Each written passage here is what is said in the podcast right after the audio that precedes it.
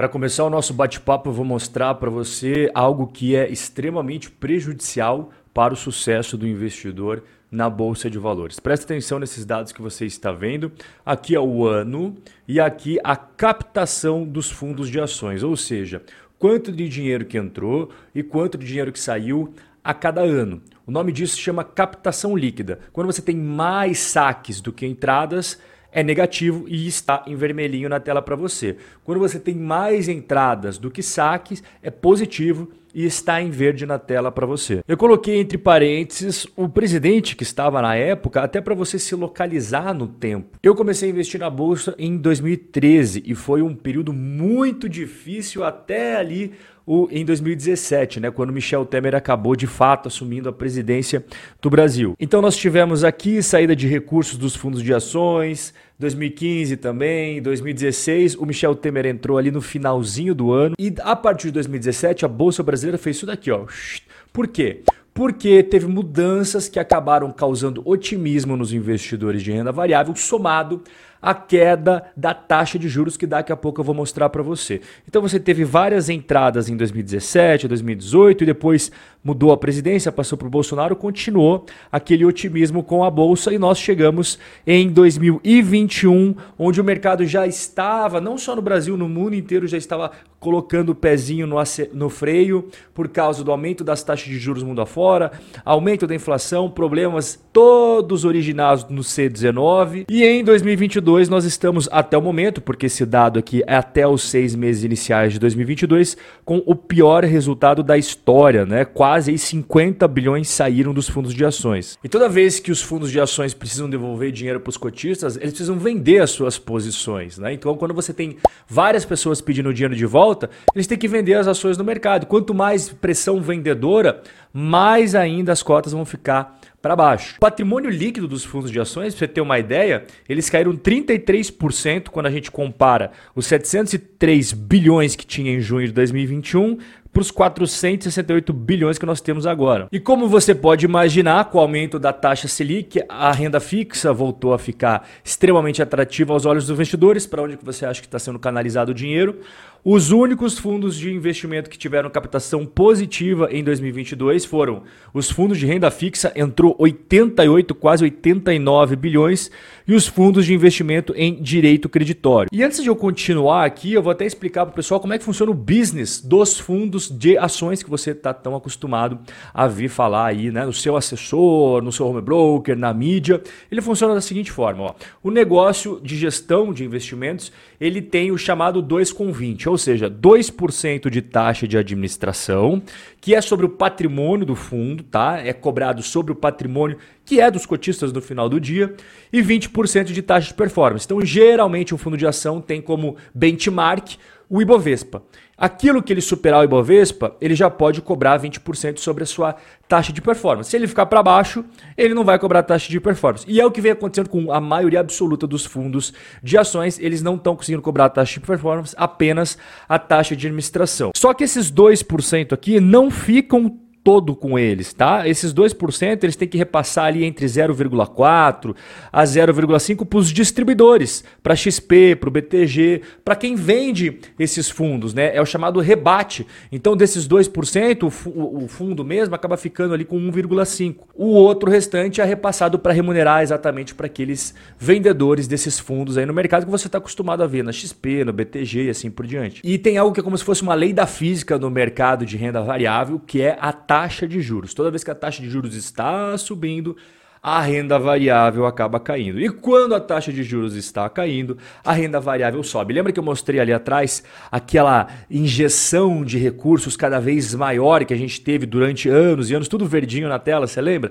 Era junto com as mudanças que acabaram tendo com o novo governo, também devido à queda da taxa Selic. Você está vendo aqui, ó, o Ibovespa em 2016, lá em fevereiro de 2016, ele estava em 39 mil pontos. Então a gente começa dentro do nosso quadradinho aqui a navegar ao longo do tempo, né? E foi passando o tempo, ele foi tendo a taxa Selic caindo e o Ibovespa subindo, óbvio, né? Igual eu acabei de explicar para você. E em junho de 2021, o Ibovespa já estava ali na casa dos 129 mil pontos. Então teve uma valorização de 225%, o principal índice da Bolsa Brasileira, no mesmo período que a taxa de juros fez isso daqui, ó. Você tá vendo? Ela saiu ali da casa dos 14% e foi parar na casa dos 2%. E agora que a gente está nessa outra fase que você está acompanhando muito bem nos noticiários, né? De aumento de taxa taxa Selic. Então a gente saiu da casa dos 2%, estamos caminhando para a casa dos 14%. E o que, que aconteceu com as ações? Você sabe, você vê no seu home broker, elas despencaram. E aqui a gente entra no ponto principal do nosso vídeo de hoje, que é a análise do momento atual do mercado de ações. Eu vou dar a minha opinião, vou fazer a minha análise, mas também vou trazer a opinião de outros players do mercado que eu acho que vai ser bem legal para você conseguir fundamentar uma visão bem completa de toda a situação que a gente está vivendo. As vendas na bolsa deixaram o mercado com oportunidades que a gente, no caso aqui o pessoal da Equitas, não via há 10 anos. Isso é o que vemos nas análises das empresas. Mas o problema é o macro, que não temos controle nenhum e que segue difícil de prever. O que, que seria esse macro que ele está falando, né? São coisas que não dependem ali especificamente de você analisar o balanço da empresa é algo fora do controle dos gestores, como por exemplo a inflação no Brasil, né, que está realmente pegando bastante, principalmente o pessoal com menos poder aquisitivo.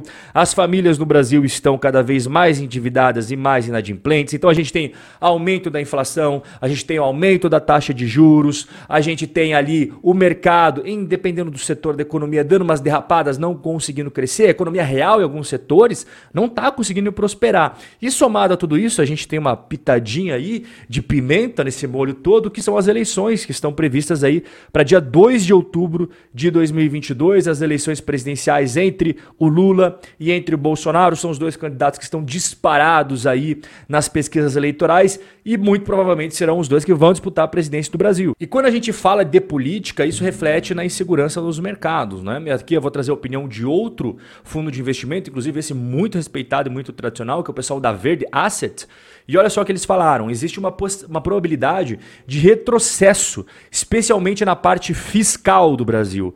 A questão agora é em qual magnitude. O quadro é desolador, a discussão é qual candidato vai gastar mais. Então, o que, ele quis dizer com tudo isso daqui? Que não é assim se alguém vai gastar e alguém não vai. Ambos vão gastar, tanto Bolsonaro quanto Lula. A dúvida é que o mercado tem assim, ó quanto será esse gasto. Então a questão fiscal no Brasil é um peso no macro que todos os gestores estão levando em consideração. Outro cara sensacional no mercado com histórico incrível de resultados, que inclusive faz parte da Verde, é o Luiz Stuberg, ele resumiu numa simples frase, né? Somos uma nave rumo ao passado, não ao futuro. E ainda outro integrante do Verde diz que o cenário político e econômico é inóspito, mas a bolsa está muito barata. Então você veja só, quando a gente fala de ações, as empresas de qualidade no Brasil elas não perderam os seus fundamentos. Né? É claro que o preço de todas caiu, mas quando você vai analisar o balanço ali, a maioria delas, que já tinha qualidade, não perdeu qualidade. Agora, tem algo que está fora do controle delas, que é tudo isso que eu falei para você da questão macro, que a gente não pode deixar de fora, porque isso interfere e muito na economia brasileira. E quando a gente fala de bolsa barata, é importante ressaltar que a bolsa tem várias empresas de vários setores diferentes. Então, o que eu fiz aqui para te ajudar, né? Para você ter uma ideia de que não é tudo que que está comparado à média histórica mais barato. Eu coloquei aqui algumas empresas em que, quando você pega um dos indicadores que o mercado mais gosta de analisar, né, o preço sobre lucro, eles estão abaixo da média histórica e outros que estão acima, mesmo com toda essa queda, eles estão sendo negociados acima da média histórica do PL. Então, por exemplo, a Ambev está com uma diferença de quase 30% para a média. O Itaú também está com uma boa diferença, a B3 aí 32%. Agora, quando a gente vai aqui para baixo, a gente vê, por exemplo, empresas que estão sendo negociadas acima da média histórica. Então é importante você, como investidor, saber quando a gente fala em bolsa, é preciso fazer uma segunda pergunta: qual o setor da bolsa? E a terceira pergunta logo em seguida: quais empresas desse setor? Não seja pego desprevenido. É claro que uma análise é muito mais do que apenas analisar o PL, mas o PL já é um bom indicador para você conferir ali os dados. Hoje, e da média histórica. Quando a gente vai para outro grande gestor do mercado, que é o Rogério Xavier da SPX, ele fala que a grande tese do momento é a cautela. Os preços não são muito atrativos para nenhum dos lados. é hora de ficar mais leve em risco para aproveitar caso essa oportunidade apareça de maneira mais evidente. E ele prossegue falando: podemos estar entrando num período em que veremos a economia global afundar. Tem que ter cuidado para não queimar na largada, pensar que o pior já passou e o pior ainda está por vir. Qual que é a principal mensagem aqui do Rogério? Muitas pessoas estão falando que agora é inegável que é a oportunidade de você pegar todo o seu dinheiro e botar na bolsa. E ele diz: "Calma lá, talvez o pior nem tenha passado. A gente esteja só no começo. Uma grande crise global pode atingir os mercados dos Estados Unidos, Europa, Ásia e, obviamente, o Brasil. E os preços que hoje você acha que são super oportunidades, pode ser que caiam muito mais. Então, tenha muito cuidado com essa mentalidade de oportunidade, botar todo o dinheiro de uma vez, agora sim, calma. Calma, porque você pode se dar muito mal. Eu já vi muitas pessoas se dando mal com esse tipo de pensamento. O Carlos Constantini, que trabalha no Wealth Management do Itaú, ele diz que no private, que são os clientes de alta renda, eles observaram um aumento gradual e paulatino da exposição dos clientes ativos internacionais, que hoje ali na média fica 25% da carteira deles. Aqui vem mais uma lição muito importante para você, não ficar apenas dependendo da bolsa brasileira. As pessoas que são melhores assessoradas, que têm mais conhecimento do mercado, elas não ficam 100% no Brasil. Você acabou de ver ali a galera de alta renda do Itaú já está na média 25% no exterior. E isso é outra coisa que eu sempre falo, nunca fique apenas em Brasil. O mercado americano está cheio de REITs muito bons, empresas muito boas, muito sólidas, ETFs que também facilitam o acesso no investimento exterior, que não dá para você deixar de fora. E aqui a gente pega mais uma opinião do Papa do Valuation, que é o da Modaran, ele é professor de finanças da New York University.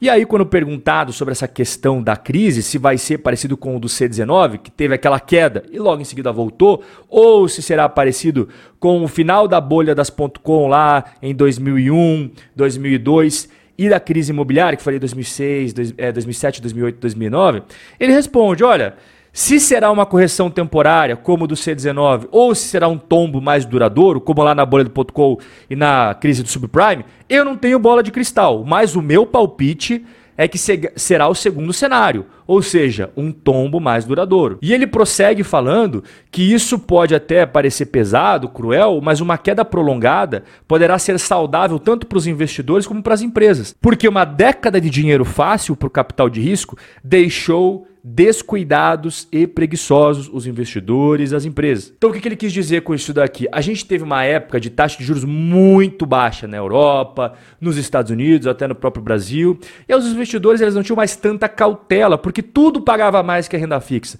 Então eles botavam dinheiro em projetos que eram bons e projetos que não eram tão bons assim. Qualquer coisa que aparecesse com a promessa de rentabilidade superior à renda fixa, eles colocavam dinheiro. Isso fez com que os investidores ficassem menos cuidadosos, botando dinheiro em qualquer coisa que piscasse na frente dele. E agora o Damodora fala que isso pode ser saudável porque vai corrigir muitas coisas que foram fruto dos excessos do passado. Então qual que é o recado final que eu tenho para você que gosta de investir em renda variável, principalmente a galera que gosta aí do Brasil, tá? As fortes quedas não significam que o fundo do poço chegou. Cuidado com aquele pensamento. Oportunidade! Agora é hora de encher de dinheiro na bolsa, comprar tudo que aparecer de ações, porque é muito difícil, mas muito difícil você acertar a hora certa de entrar e sair, o famoso market time. E a prova está aqui na tela. Os investidores profissionais que têm uma equipe de gestão profissional, que fica o dia inteiro estudando e analisando o mercado, não conseguem bater o índice de referência, como por exemplo o Ibovespa, o índice de small caps, no longo prazo. Olha só, em 10 anos, 86% dos fundos de renda variável no Brasil perdem para o índice. Então, assim, se os investidores profissionais, com uma equipe de gestão profissional que fica o dia inteiro fazendo isso, erra e erra muito, a hora certa de entrar e sair da bolsa, a hora certa de fisgar as oportunidades, a hora certa de vender tudo. Imagina a pessoa que tem uma profissão diferente do mercado financeiro, trabalha em outra coisa o dia inteiro e quer fazer isso aí a chance vai ser menor ainda. É por isso que eu falo, não siga essa estratégia da ah, oportunidade agora. Coloca tudo de dinheiro nessas ações porque agora não tem como cair mais. Como é que você sabe disso, cara? Não existe nenhuma regra na bolsa que diz que não pode cair mais. Ainda é incerta a questão da inflação global, tá pegando no mundo inteiro.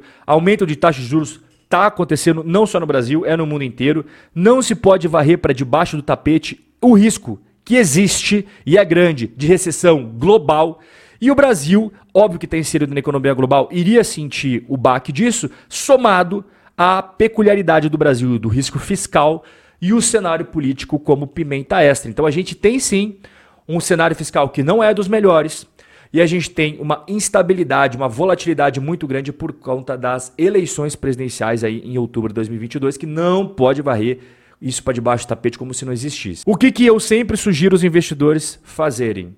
Exatamente o que eu já falei em várias lives, em vários vídeos, que é o que? Você ter defesa, que é renda fixa, meio campo, fundos imobiliários e ações, que é ataque. Isso tanto no Brasil quanto no exterior. Eu acho muito válido você diversificar também em ativos internacionais. E todos os meses você vai pegar uma parte do seu salário, somar com os dividendos que foram recebidos e fazer aportes mensais, consecutivos, gradativos, com disciplina, sempre naquela classe que está mais para trás do seu objetivo. Então, digamos que você decidiu que ações será 45% e você vê que está 41%. O que você vai fazer naquele mês? Você vai comprar ações. Você decidiu que, por exemplo, a renda fixa será 35% e você percebeu que no outro mês ela está 31%. O que você vai fazer? você vai comprar renda fixa. Essa estratégia faz com que você sempre compre aqueles ativos que estão mais desvalorizados, ou seja, que caíram no mercado e te impede de comprar aquele que não para de subir. Nosso bate-papo chegou ao final, um forte abraço e até o próximo encontro.